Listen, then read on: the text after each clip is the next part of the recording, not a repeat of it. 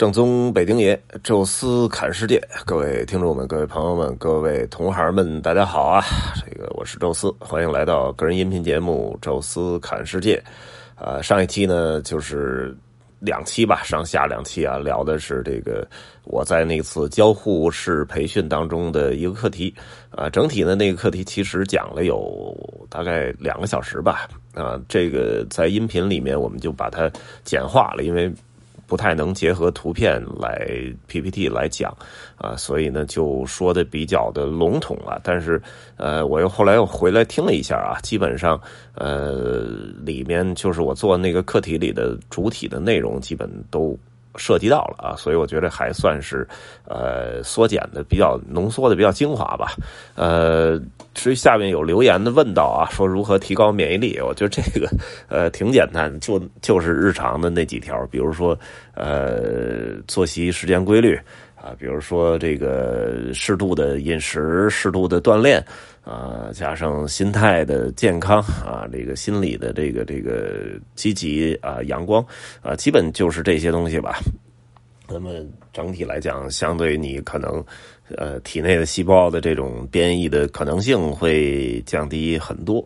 呃，而且呢，真正有什么问题的话，积极去面对啊，多做体检啊。我这就是我给的一点点的建议吧。那么这一期呢，其实是跟大家聊聊其他的那些。啊，我所听到那些呃朋友们、同行们啊，在这个这一次的交互式培训当中的一些东西啊，其实呢，这一次呢跟去年有一点像啊，因为去年的时候我们请来了一个。呃，画家啊，是中央美术学院毕业的一个标准的人家资深的那种专业的这个这个美术界的人士啊，人家自己也开了一个呃，相当于绘画工作室吧，啊，教这个初学者来进行简单的油画的训练啊，正好呢，因为是我们其中的一个好朋友的游客啊，所以呢，跟大家加了微信之后呢。经过这一年，其实互相之间也熟悉了，呃，正好今年呢想着说，呃，上一次呢还是有点遗憾啊，大家呢都是呃像照猫画虎描这个。呃，描这个描字儿一样啊，就画出了一个格瓦拉，呃，总觉得有点不太对，而且呢，颜色也不够多啊，用的是那种丙烯的这个这个颜色，不是真正的油画，所以多多少少的呢，让人觉得有一点遗憾吧。所以这一次呢，又把他请来啊，其实是希望他能够最最重要的是讲一讲色彩的运用啊，因为实际上，呃，从我自己的理解啊，就是画家有很大的一个。就是能力是调色，啊，就是他自己对这个外界自然界的感知，然后用自己的手，用不同的呃这个比例啊，不同的颜色去配，配出一个他所想要表达的一个一个色系，啊，这个其实是我觉得。就是由油画的画家来讲，是一个非常非常重要的一个能力吧，啊，所以正好就想学，然后他也确实拿过来了一个色盘，然后哪几个颜色配在一起会形成其他的什么颜色？啊，然后同时呢，就是哪几个颜色搭配在一起会比较好看。啊，所谓的补色呀、冲撞色啊，给我们进行了一个简单的色彩的一个课程。啊，然后呢下来之后呢。就让大家再次的去实践一下啊！这一次呢，他没有说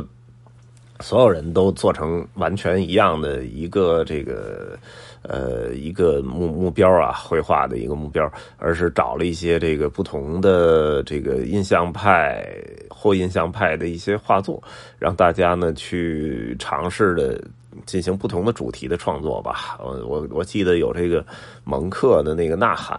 啊，有梵高的那个《罗纳河的星夜》啊，有莫奈的这个几幅画哈，等于大家都分头来弄。我呢是特别想就干脆自己创作一幅画，就别再。照猫画虎的去描了啊！当然这一步可能走的有点大，所以我就自己找了一幅我自己的那个就是照片啊，然后把它直接就给就是画下来了。这个就完全没有呃那个对着对着模板去画那感觉，所以就是很多还可以自己去发挥发挥。呃，总体来讲，这幅画画出来我还挺满意啊，可以算是我的油画的处女作了。现在就挂在我们家墙上，我觉得这幅画是可以。挂起来的了啊，所以这个还是让我觉得挺高兴。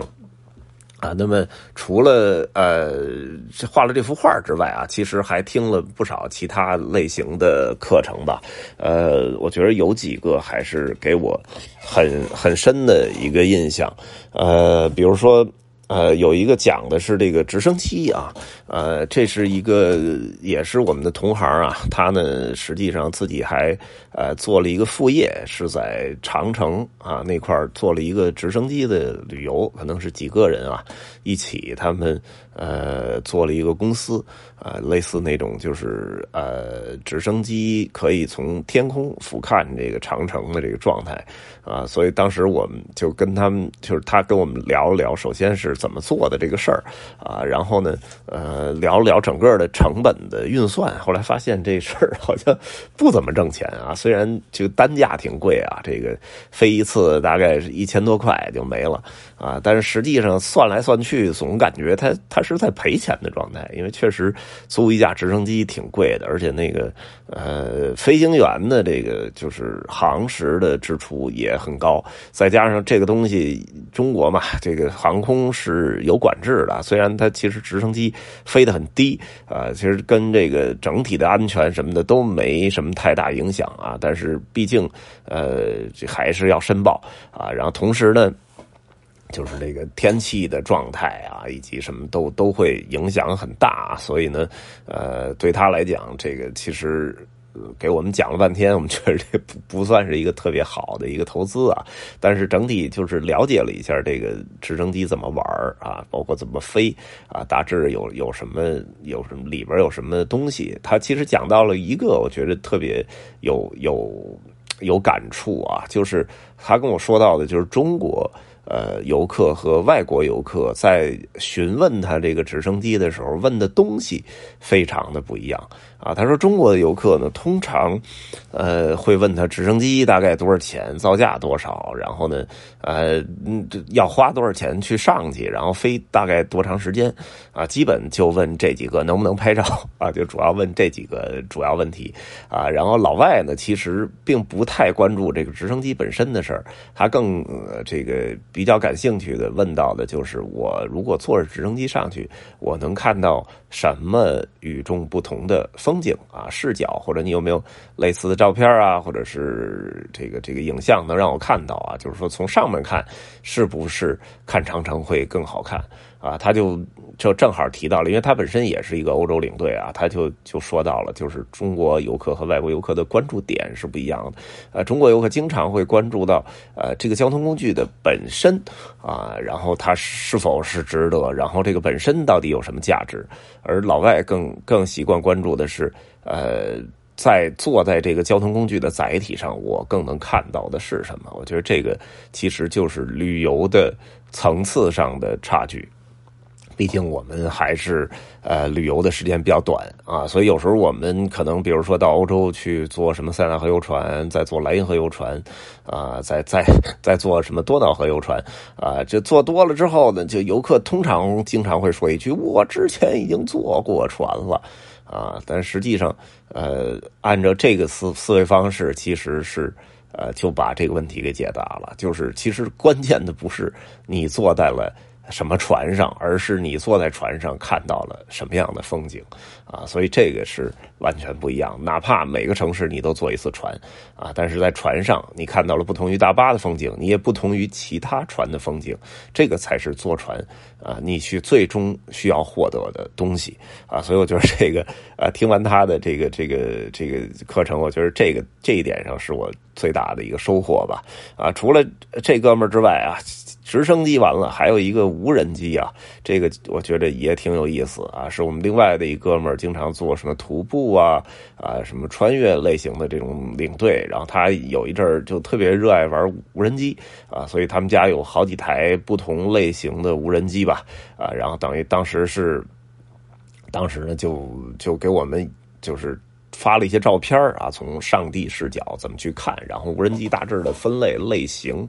啊，然后整整体的说了挺多的啊。呃，其实给我最深的一个概念就是中国这大疆无人机好厉害啊。啊，就是各种的想法都能做到，就是与时代就是进步完全这个同步啊。因为之前我有一些游客确实也背着直升机的，我记着那是一大书包啊，里边一超大的一个一个无人机，呃，又沉啊又不好拿。他说现在其实因为各国有一些重量上的限制啊，实际上。无人机你不能那么大，那么大很多国家是根本就不让带进去的，啊，所以现在呢都是那种小型的，但是小型的功能上啊，包括拍摄的水准上来讲，一点都不比那个大的差，而且甚至可能还更好啊，所以在这种情况下，就是就是我们的无人机的水平是非常厉害的，而且呢，好像据说有一种叫电子围栏的东西啊，也就是说，呃，哪些地方是不让飞的。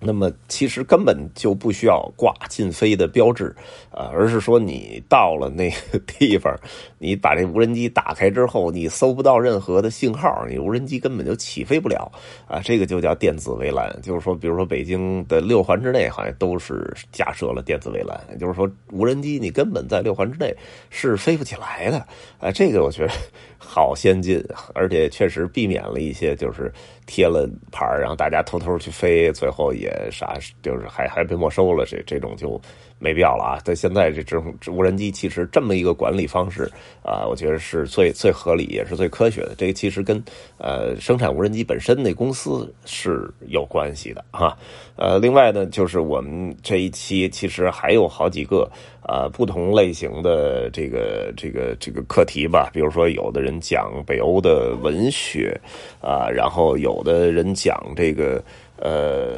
西班牙的吃喝喝 也挺逗的，聊到不同的地方的餐厅，吃吃什么好吃的，还都是个人的体会啊。然后就是北欧的这个把普通老百姓的北欧的生活啊。然后呢，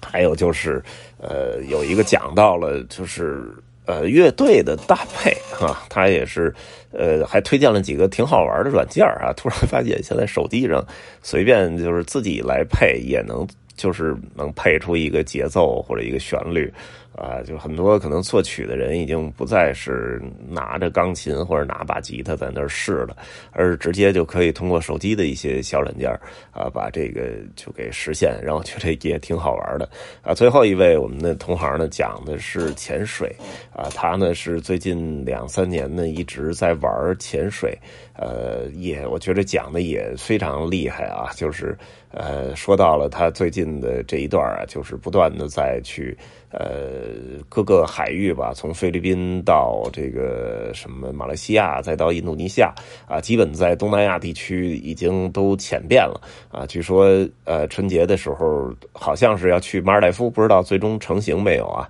呃，倒是讲讲了很很多啊，有关潜水的什么器械，然后不同的分类啊，然后他自己也是啊，从最最开始叫。好像叫叫 Open Water 吧，就是 O W，然后现在好像已经晋升到那个就是呃进阶版的 Open Water 的那个那个潜水的执照啊，然后也聊到了他的梦想，就是也可能也是所有的全球的潜水界的最最高的一个呃梦想之地，就是那个加拉帕戈斯群岛啊，在厄瓜多尔的外海那块呢，也确实是从。陆地的那个岛岛屿的陆地上到海洋深处，呃，各种各样的那种稀奇古怪的动物、鱼类啊都有。呃，我也看了一下他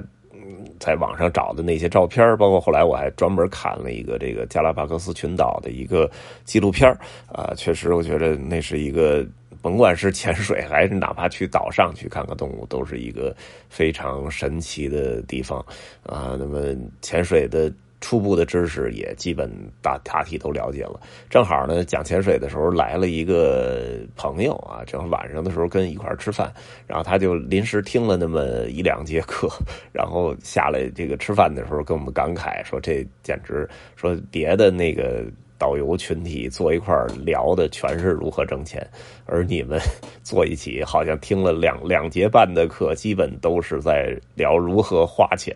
啊！后来我我给了一句结论，就是说，其实花钱是更大的一门学问，因为挣钱总是。呃，现在社会上好多好多的方式可以教你如何去挣钱，但是如何把钱花到点儿上，花到你所喜欢的东西上。啊，其实是没有非常就相比于挣钱来讲是没有非常呃这个全面的和这个深度的普及啊，所以也是为什么我们那次就是每一次啊，就是交互式培训都会给大家带来很多全新的爱好，然后很多人就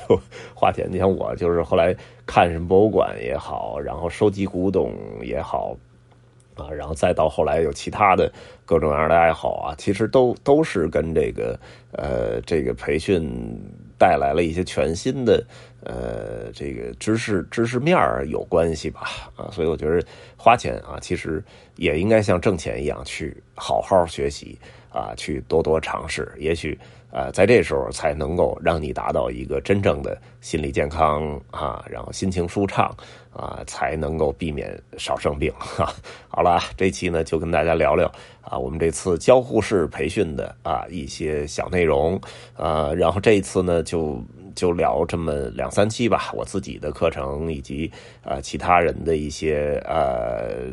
讲课的一些呃汇集吧，呃我自己的收获，呃然后这一次呢结束之后啊，实际上呃第二天啊我就呃马不停蹄的带着家人跑到了呃新加坡和马来西亚去玩了一圈啊，算是春节前的最后一次家庭出游哈，也算运气不错啊，回来马上就呃隔离了啊，也没耽误，呃也还算是。玩的也不错，所以我可能后边还会说个七八期啊，有关于这次家庭出游啊，新加坡以及马来西亚的乐高乐园的一些。呃，旅游当中发生的故事啊，那么这一期呢就说到这儿啊。有什么想说的，欢迎大家在下面留言，也欢迎在我们的听众群里面多多的交流啊。加听众群呢，首先要加我的微信，也就是宙斯微信号，这六个字的汉语拼音拼的全拼啊。加完之后呢，我邀请你啊进入微信群来聊，也可以在我的个人的其他的平台上，比如说呃微博哈，比如说马蜂窝啊，比如说这个。呃，这个这个呃，大众点评啊，这些地方啊，都搜索“宙斯侃世界”啊，我们可以在不同的平台来交流啊。这一期呢，就跟大家聊到这儿吧，感谢各位收听啊，咱们下期再聊。